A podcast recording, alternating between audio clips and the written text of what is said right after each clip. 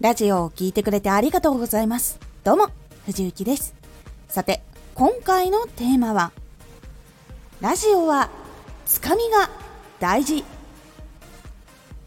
ラジオは、つかみがいくつかあることで、楽しみや興味度合いっていうのが変わります。このラジオでは毎日16時、19時、22時に声優だった経験を活かして初心者でも発信上級者になれる情報を発信しています。それでは本編の方へ戻っていきましょう。ラジオは聞いている時に定期的に聞くのやめようかなってなるポイントが実はあるんです。だいたい4つくらいあると思っていて1つ目はラジオの始まった頭のところ2つ目は次の展開に行くところ。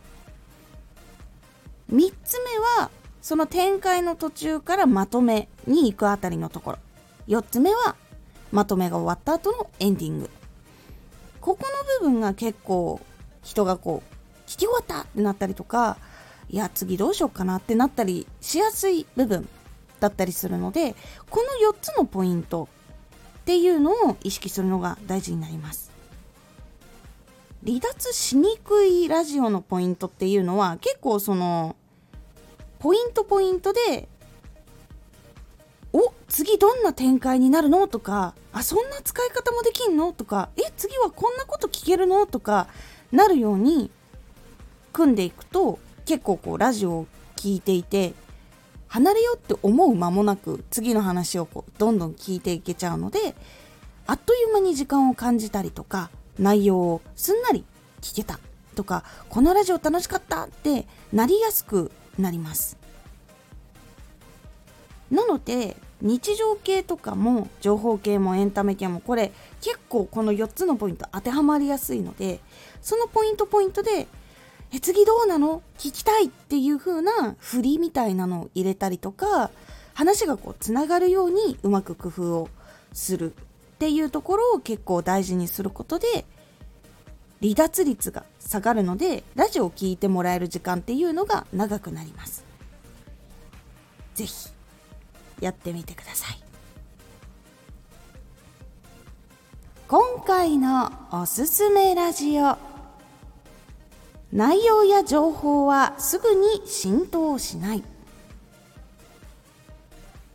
内容とか情報っていうのは実は一回聞いただけではなかなか浸透がしにくいっ